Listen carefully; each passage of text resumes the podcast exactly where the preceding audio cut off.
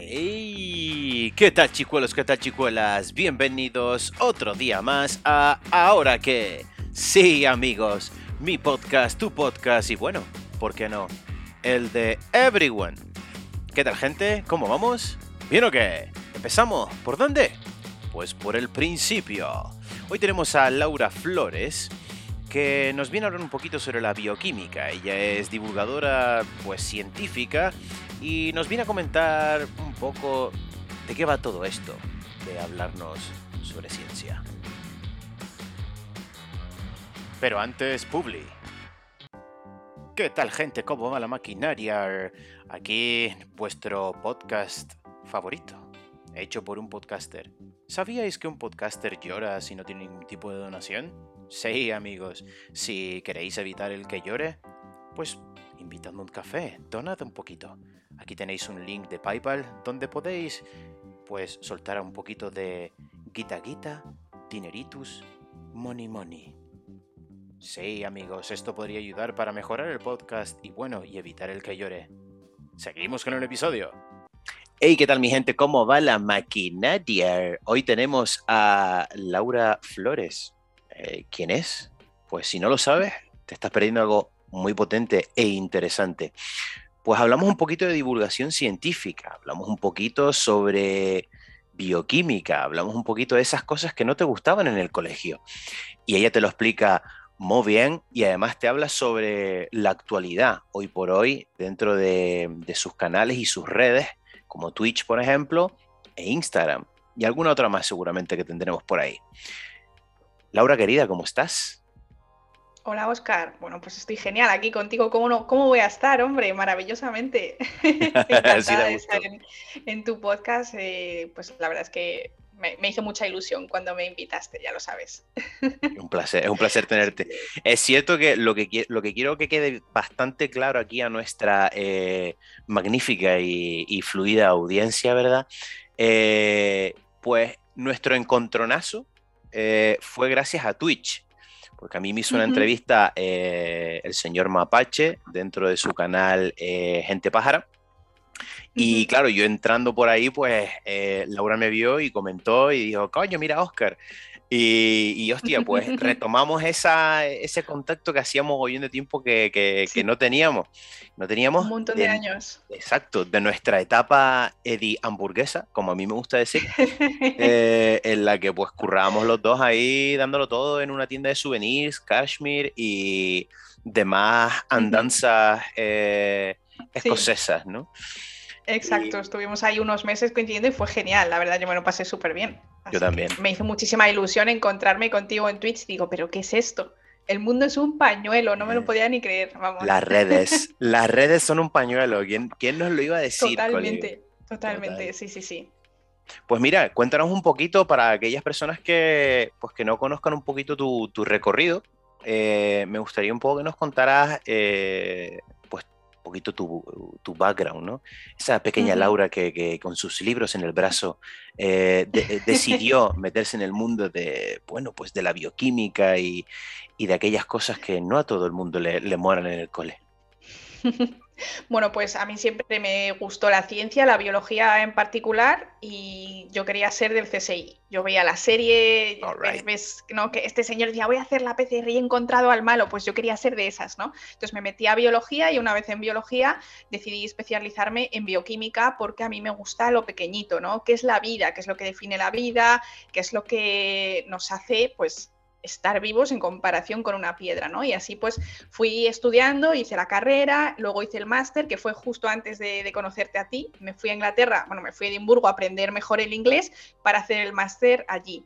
Y después, pues me, fui a Alemania un montón de años a investigar también en bioquímica y he estado investigando allí en un laboratorio, una cosita que se llama ribosomas, bueno, una parte de la célula. Y al final, pues he vuelto, he vuelto a España y en el último año en que estuve en Alemania, pues llega la pandemia. Llega la pandemia y, me escribe un amigo de la universidad. Oye, Laura, tal, que he preparado un, por mi trabajo una charla con estos expertos en vacunas y va a estar muy bien. Me meto en la charla, la charla súper interesante, ¿no? Pues con Margarita del Val, toda esta gente que está siempre en las noticias porque es la gente que sabe de vacunas y que sabe de coronavirus y son a los que hay que escuchar, ¿no? Y al poco tiempo me escribe mi suegra, jo, es que las vacunas, qué miedo, el COVID, cosas que estaban como completamente fuera de lugar porque obviamente la gente no tiene este background, ¿no? De ciencia que yo tengo y que mi compañero Guille tenía. Entonces escribí a Guille y dije, Guille, vamos a hacer un podcast. Necesitamos divulgar, necesitamos explicar la ciencia, pero explicada para todos los públicos. No vale que llegue Margarita del Val o Margarita lo que sea, con sus super palabras, ¿no? Eh, que solo entiendo yo y demás. Necesitamos gente de a pie, como tú y como yo, que expliquemos las cosas bien. Entonces empezamos con el podcast y me fui abriendo distintas redes sociales. Y bueno, pues Guille hace el podcast conmigo, mi compañero Guillermo, que nuestro podcast se llama El Camarote de Darwin, pero el tema más redes sociales, pues lo llevo yo. Entonces, en general, estoy en TikTok, en Instagram y en Twitch que ahí es donde, donde nos conocimos. Así que la verdad es un proyecto que ha crecido bastante. Llevamos ya un año y un mes, porque empezamos en diciembre de 2020 y fue, o sea, realmente fue una manera de, pues, de perder el tiempo, de matar el tiempo al principio, ¿no? Porque era como, bueno, pues venga, hacemos un podcast, nos va a escuchar mi madre y mi abuela y ya está. Pero oye, si consigo convencer a mi suegra de que las vacunas están bien, hemos hecho el trabajo, pero ha ido creciendo como una bola de nieve y la verdad es que estamos súper felices y súper, vamos, yo estoy muy contenta, así que... Hombre, y tanto, ¿no? Y para aquellos que, no, le han podido dar un, pues, una visual o, una escuchada, súper interesante. Y, muy divulgativo porque también es bastante sencillo captar todo aquello que, cómo, lo, cómo lo, lo, expresas tú. Y no solamente eso, sino aquellos invitados que traes en el podcast y tal, eres capaz de sintetizar bastante todo ese tipo de información para aquellas personas que no pueden llegar a, entender según qué temas se tratan en, tu podcast. Y eso sinceramente es súper de agradecer porque evidentemente si no sabes del tema, eh, llega un momento en que básicamente se convierte en una conversación de besugos, ¿sabes? O, para un público totalmente específico. Entonces eso es súper interesante y, y creo que cala bastante dentro de lo que es el público. A la vista está, o sea, estás creciendo como la espuma. Y tanto tú como, pues, como Guille y, demás. Y eso es muy, muy de agradecer. Eh, comentabas antes también que me llamó bastante la atención. Sabía que habías estado en Alemania, porque así lo comentas de vez en cuando en, Twitch, que uh porque mm, comentas las noticias, eh, nos haces entender cosas que a lo mejor mm, las pasamos muchas veces de largo. Pero comentabas esa, ese, ese periodo en Alemania en el que estabas haciendo investigación y me gustaría un poco eh, que comentaras así, muy a grosso modo, el hecho de, poder hacer investigación en, Alemania y hacer investigación en España, porque siempre se ha hablado, eh, sobre todo de que los investigadores aquí en España están, primero, súper mal pagados y, muy poco... Muy eh, precarios. muy precarios, muy poco valorados e incluso pues con, con lo necesario que son, ¿no? Y más a la vista está de la situación en la que estamos ahora, de que si a lo mejor hubiéramos tenido más investigadores, eh, otro gallo a lo mejor habría cantado, ¿no? Entonces me gustaría que nos comentaras un pelín eh, el rollito este.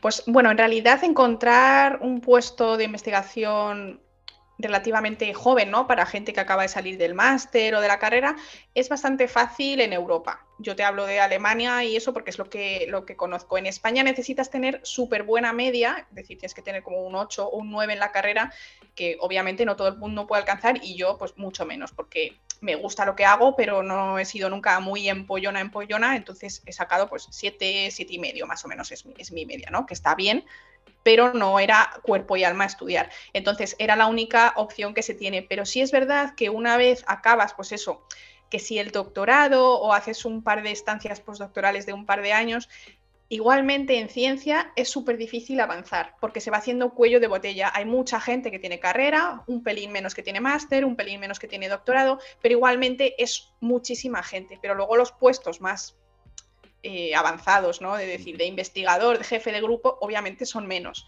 Entonces, incluso fuera de España, incluso en Europa, conseguir puestos más allá de los 35 se convierte en, una pesadilla. Y yo he, visto compañeros míos que estaban investigando, haciendo estancia postdoctoral allí en Alemania conmigo, genios, auténticos genios, ¿no?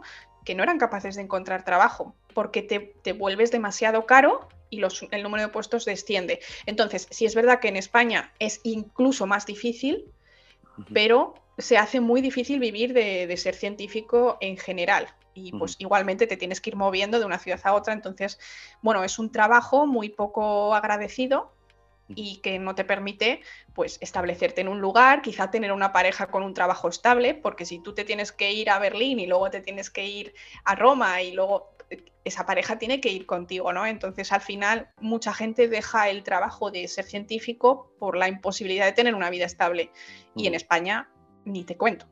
O sea, en mm. España extremo está, está peor todavía, así que es, es una pena, pero pues eh, es lo que hay, ¿no? Al final, pues mm. nos tenemos que buscar la vida de, otra manera, dejarlo y perder todo ese conocimiento que hemos ido ganando con los años. Hombre, yo creo que, eh, a ver, escuchándote, eh, es cierto que, se, te tiene que gustar, no mucho, sino que yo creo que tienes que alcanzar el nivel un pelín más arriba del he nacido para esto. ¿sabes? ¿Por qué? Porque tienes que ser no solamente muy dedicado, sino que es que te tiene que apasionar de una manera enfermiza para, para tú poder llegar un momento a, dedicarte 100% a, esto, ¿no? Pero sí es cierto, por bueno o por malo que parezca, eh, que hay soluciones con respecto a eso. Quizás en otras épocas, por decirlo así, cinco años atrás, ¿qué otras opciones tienes? Ser profe de uni, ser profe de colegio, ser profe de tal, ¿no? Eh, el que sabe, sabe, y el que ya no puede más, pues, pues enseña, ¿no? Entonces, ¿qué pasa con todo esto? Eh, amiga mía, han aparecido las redes sociales. Ha aparecido eh, una manera de divulgar que antes no había. ¿Sabes? Antes no había. Por supuesto. Y, y aquí estamos, ¿no? Entonces, has podido captar una necesidad de unas personas que, que no tienen cierta información y lo ha globalizado realmente. Porque una vez que tú de repente coges y acudes a este tipo de, canales, lo estás globalizando, lo estás eh, exprimiendo. Y entonces hablas, de hablas con conocimiento de causa porque evidentemente lo has vivido, sabes cómo va la movida, ¿no? A ver, eh, no, se te puede tachar de experta, evidentemente. No se te puede tachar de premio Nobel de lo que te sabes o un honoris causa y lo que tú quieras. Pero evidentemente tú has tenido muchos más conocimientos que otra persona de a pie, ¿vale? Que a lo mejor pues está haciendo otra cosa, ¿me entiendes? Entonces eso te agradecer y creo que, que es muy importante lo que estás haciendo. O sea, eh, hay que tenerlo bastante en valor y que es algo que siendo creadora de contenido como tú eres, se va viendo valorar con el tiempo. ¿Vale? Entonces habrá un poquito de growth, evidentemente, ¿no? Sí, yo creo que sí, pero sí es verdad que mm, por alguna razón hay, bastantes divulgadores que están sobre todo en YouTube, ¿no? Que yo ahí no estoy porque sí es verdad que es mucho trabajo editar y todo eso es una locura. Me gusta más la naturalidad y creo que también por mi forma de ser, la manera en que trabajo en Twitch, ¿no? Que es pues, estar más con la gente del chat y todo eso, pues hace que yo gane, ¿no? Quizá leer un guion no es eh, mi punto fuerte y luego editarlo. Pero sí es verdad que tenemos una limitación, los creadores de contenidos de ciencia, una limitación en cuanto a qué tipo de gente nos va a ver. Porque tú dices que he crecido como la espuma y es verdad, eh, ahora mismo estoy pues eso en una media de 100 más o menos por, por cada directo, 100, 100 viewers, 100 personas, que es muchísimo para un canal de ciencia, pero realmente luego ves tweets y la mayoría de contenido promocionado, por ejemplo, son videojuegos con 50.000 personas. Que hay gente que tiene 50.000 personas todos los días. Entonces, si lo piensas, mi alcance es grande, entre comillas, pero es pequeño. Y yo nunca voy a llegar a esas personas que están viendo videojuegos porque no quieren ver videojuegos. Nunca van a pinchar en un canal como el mío. Y esa es la limitación que nosotros tenemos, los, creadores de contenido de, ciencia, ¿no? De cultura en general. No solo ciencia, hay gente que habla pues, de historia, historia del arte, literatura, todo eso siempre es súper limitado porque pues, la gente lo que quiere cuando está en redes sociales es relajarse. No. Y si es verdad que yo lo. Exacto. Pero tú has visto mis directos, realmente no hace falta pensar, simplemente tienes que escuchar, porque mm. yo te lo cuento como para para todo el mundo y realmente creo que es uno de mis fuertes, me gusta enseñar y bueno, ahora he encontrado un trabajo, voy a empezar ahora otra vez a trabajar en el laboratorio a partir de febrero, pero si no hubiese encontrado este trabajo, hubiera hecho el máster de profesorado para pues estar en, un en un máster o a lo mejor en un, algo privado, quizá en un cole privado o, o lo que sea, ¿no? Para intentar utilizar mis conocimientos también por otro lado. Mm. Me encantaría poder vivir de divulgación, pero creo que es algo bastante complejo porque he escrito un montón de marcas y aún así nadie contesta, a nadie le parece bien el número de viewers que tenemos porque competimos con esos 50.000. Mm. Entonces es, bastante complejo, pero estoy de acuerdo contigo en que es una labor necesaria y que también eh, para mí, haber estado casi un año en paro, ¿no? Desde que volví de España hasta ahora que voy a empezar a trabajar, me hubiera muerto del asco. Si yo no hubiera sentido que, hubiera, que, estaba aportando algo a la sociedad, aunque fuese pues casi gratis, hubiera sido horrible. Entonces también ha sido un poco mi salvación el poder tener esa comunidad, esa gente que me apoyaba y que me decía, jo, es que lo he entendido gracias a ti. Me preguntaban cosas de vacunas, cosas de COVID, ¿no? Que es lo que siempre más llama la mm. atención. Y la verdad es que es súper, súper positivo en ambos no, en ambas direcciones. Yo creo que aporto bastante a la sociedad, a la gente que me ve, creo que se mantiene pues al día con las noticias de, ciencia que está ocurriendo, porque nadie habla de las noticias de ciencia y pasan cosas impresionantes cada, cada día, ¿no? Es que tengo contenido, si quisiese hacer diario, tendría contenido diario, pero ellos también me dan a mí, ¿no? Porque es un, es un feedback muy positivo el que estoy recibiendo del público y, me ha salvado pues, de, pues eso, de estar un año en paro pasándolo mal, sino que tenía mm. algo que hacer y tenía gente con la que hablar de, pues, pues, de lo que me gusta, que es también la ciencia. Claro. Así que. Claro. Ah, eh, pues gracias a esa tu comunidad, joder. Eh, a ver, está, clarísimo, pero a ver lo que hablábamos un poco, existe una cierta democratización eh, en este medio. Entonces va a llegar un momento, esto es algo que no vaticino yo, sino todas aquellas personas de, dentro de lo que es el mundo del bueno, de la transmisión en directo, etc., eh, podcast, eh, lo que quieras, ¿no? Existe una democratización y creo que va en aumento. ¿Por qué? Porque cuando llegue papá y pase por delante de la tele y vea al crío que estaba antes con los videojuegos y, lo, y vea a, otro tío de su edad, a un poco más mayor, hablando de videojuegos, va a decir, hostia, eh, ¿qué es esto? Entonces hay ciertas trazas que yo creo que pueden ir muy bien. Eh, yo he llegado a ver a que Jugones, por ejemplo, que es un canal nada que ver con lo tuyo, y que aquí no vamos ni a hacer apología, ni, ni, a recomendar, ni leches en vinagre, pero es un canal de deportes en el que eh, hablan de movidas de deportes y está en Twitch y lo ha petado en tres días, ¿no? Por todo el fanbase que había detrás, pero lo han petado en tres días. Eh, existen canales como, que te digo yo, o personas que ya son bastante más mayores que no solo juegan a los videojuegos, sino que hablan de historia. Hablo de la contracrónica, la contrahistoria. Acaban de entrar hace relativamente poco. Eh, he podido ver cómo han entrado hace relativamente poco y ver cómo la lían y es decir, hostia, a mí esto me gusta, pero no lo entiendo. Entonces, pero están entrando, ¿sabes? Entonces, eh, es cierto que a marchas forzadas, pero están ahí y van a seguir. Y aquellas personas... Y van a seguir entrando. Exactamente. Entonces va a haber un momento en el que la tele que nosotros conocíamos va a ser otra tele. Entonces, lo que yo veo en ti es que, primero, felicidades por ese curro. Eh, hell yeah, o sea, eh, ya, ya, ya tocaba y menos mal, joder, esa lotería. Y, me cago en la puta y porque te lo has currado, eh, todo se ha dicho. Y evidentemente, uno necesita un sustento base no solo para, eh, para este sistema en el que vivimos, sino también un poco para sentirse bien y sentirse muy útil, ¿no? Evidentemente, que te tienes que levantar todas las mañanas. Totalmente, claro. Y, sobre todo porque vas a, eh, vas a ofrecer tu, tu conocimiento a otras personas, porque no estamos hablando de que, con todos los, con todos los respetos, no te vas a doblar bufanda a, a otro sitio. ¿Sabes lo que te digo? Vas a, vas, a tirar por lo tuyo, evidentemente, que ya, eh, que para eso tienes esos conocimientos. Entonces, teniendo una cosita de base y siguiendo con el tema del contenido, esa comunidad te lo está pidiendo y te, te debes a ellos al igual que ellos se deben a ti y eso creo que es bastante bonito, ¿no?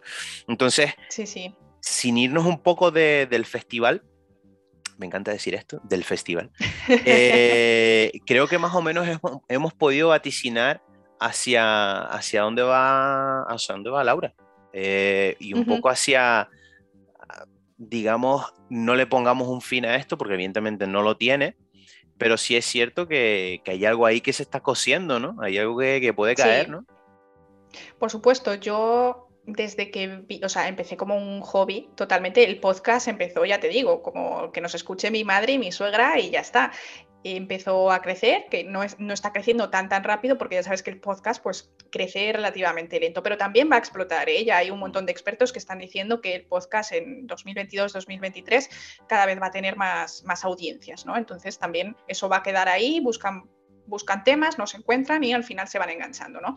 Pero sí es verdad que cuando vi que empezaba a crecer y que pienso que realmente comparado con otros canales que a lo mejor llevan más tiempo o que tienen muchos más seguidores, pero a número de visitas, pues he crecido relativamente rápido, ¿no? Y también entiendo que hay una necesidad del público de eso. Y si hay una necesidad del público, también va a empezar a haber una necesidad de quizá empresas que, puedan sponsorizarme, ¿no? Que no sea yo tres horas que yo hago nueve horas de directo a la semana, ¿eh? hago tres horas, tres horas y luego dos y media, o sea, en realidad hago unas nueve, ¿no? Son nueve horas a la semana, que es un cuarto más, bueno, además yo me tengo que preparar el contenido, ¿no? ¿no? Yo no llego ahí y digo, hola, tengo aquí 200 cosas de las que hablar, realmente yo me busco los temas, me los estudio los que no entiendo bien, es decir, 10, mínimo 12 horas a la semana de contenido, ¿no? Entonces, eso también pienso que tiene que estar remunerado, yo pienso que tiene que ser gratuito para el usuario, pero pienso que de alguna manera la sociedad debería recompensarme porque, oye, pues me ha costado mucho llegar a tener los conocimientos que yo tengo. Yo he estudiado los cinco años de carrera, más el año de máster, más siete años de investigación.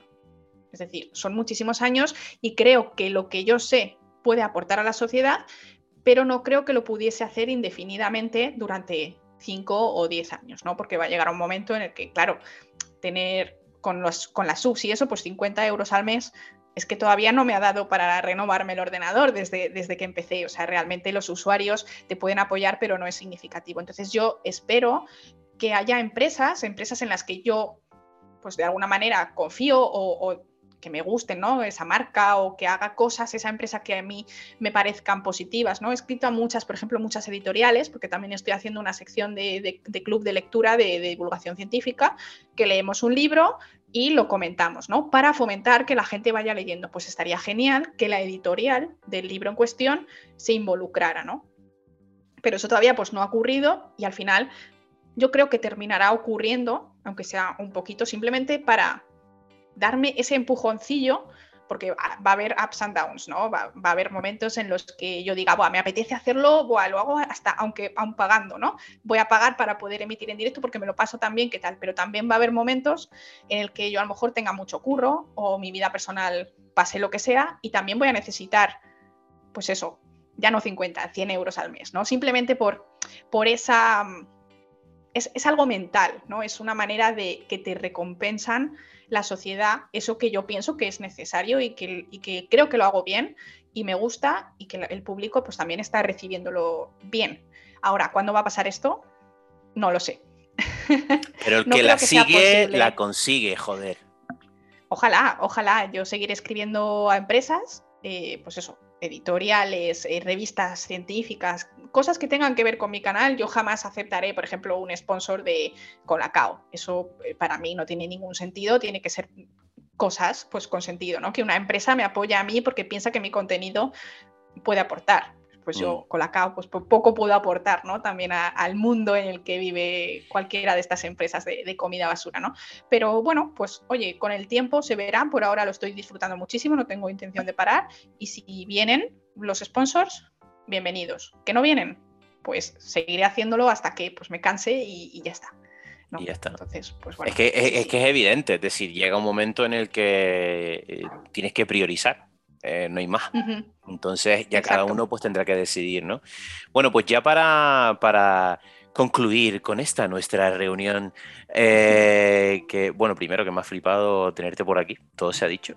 Eh, creo, vaticino por ahí que, igual volveremos a contactar para que nos pongas un poquito de luz en según qué cosas, eh, y si tu tiempo te lo permite. Eh, pero sí es cierto que aquí siempre terminamos con tres recomendaciones, tía. O sea, necesito que nos comentes qué, fluye en esa cabecita tuya y qué podemos vale. guiar por ahí. Ok. Mira, yo recomiendo me has dicho libros, comidas, lo que quiera. Y lo primero que me ha venido a la mente es Brandon Sanderson. Creo que no soy la primera, él es un escritor de fantasía que tiene un montón de, pues, tiene trilogías, pentalogías, un montón, y la más tocha eh, va por el cuarto libro y se llama El Archivo de las Tormentas. Eh, todo lo que hace Brandon Sanderson me vuelve absolutamente loca, incluso los juveniles. Es, este que te he dicho es de adultos, es, un, es fantasía para adultos, es decir, no es eh, X ni nada de eso, pero realmente es compleja, es una sociedad compleja, incluye religiones, incluye tipos de magia complejos, es decir, y son libros gordos, ¿eh? son gorditos, así que tienes para bastante, pero incluso lo que escribe tipo adolescente también me lo leo porque escribe súper bien. Y lo bueno es que es de estos, de estos escritores que escribe mucho, que realmente no se te no se te olvida. Ha entrado mi perrito. Ay. qué jodido. Tyson, quieto, quieto, disculpa, ¿eh? Tyson, que lo tenemos siempre en Twitch, ¿eh? Sí, siempre está en directo y ya está. Bueno, eh, segunda recomendación. Entonces teníamos la primera, Brandon Sanderson, escritor de fantasía. Segunda recomendación, eh, os voy a recomendar, bueno, yo creo que esto no es como muy novedoso, pero las, chicas, las chicas que hacen estirando el chicle. Es un oh. podcast que, bueno, que hablan mucho de feminismo, inclusión LGTBQ, eh, de todo. Me parecen unas, unas cracks, lo hacen súper bien, con un poco de humor, tienen bastantes invitadas súper interesantes que realmente tienen mucho que contar, no solo gente joven, sino gente de todas las edades y que vienen pues con su, con su historia de vida y realmente es como hablar con gente por la calle, pero que te cuentan toda su sabiduría. La verdad es que me, me apasiona. Me parece, me parece, me los escucho todos porque me gusta un montón. Y más cositas, a ver, mm, has dicho que alguien te dijo por ahí comida y yo hace poco me he venido a Valencia, ya sabes que he estado viviendo en Alemania, el peor sitio para comer, por favor, o sea, estaba deseando venirme, entonces me he venido a Valencia y bueno, he descubierto el mundo de los arroces. No te voy a decir paella, obviamente, pero te voy a decir arroz del señoret. Esto es una maravilla, es un arroz así más eh, con, bastante más marisco que la paella. Me encanta el marisco, me encanta todo lo que tenga que ver con el mar y, si lo comes en un sitio que está bien, te, vamos, te chupas los dedos. Así que yo creo que esas tres recomendaciones así un poco para, para desconectar, pero, pero bien, ¿no? En plan, te vas a la playita con un libro y te comes ahí tu... Tu arroz, tío, y, joder. pensé que me ibas a decir arroz a banda o algo de eso, pero bueno, mira, mira, mira, mira. No, pero es distinto, es así más. Yo no lo conocía, hasta que no vine aquí no lo conocí y me, y me flipó. Me parece que está súper rico, es, un buen arroz, ahí denso, ¿no? Con un montón de sabor. Y la verdad es que se vive, aquí se vive genial. Bueno, tú en Canarias también vivís ahí genial, pero claro, yo es que vengo de, vengo de Alemania, siete años viviendo en Alemania, estoy aquí en la gloria y encima estamos viviendo un invierno de olas de calor. Estoy feliz. Sí, no así los polos y sur, pero bueno, estamos felices. eh, Laura, no tía... trabajo, pero vamos, pero aquí he comido bien. Total, total. Laura, eh, te agradezco muchísimo que, que hayas sacado un tiempito para pues, darnos cañita y sobre todo ponernos al día, así en off un poco. Encantada. Y nada, nos volveremos a ver y a escuchar, espero en este nuestro podcast, ¿vale? Pues un besito grande, cielo, muchas gracias. Otro para ti. Hasta luego. Chao.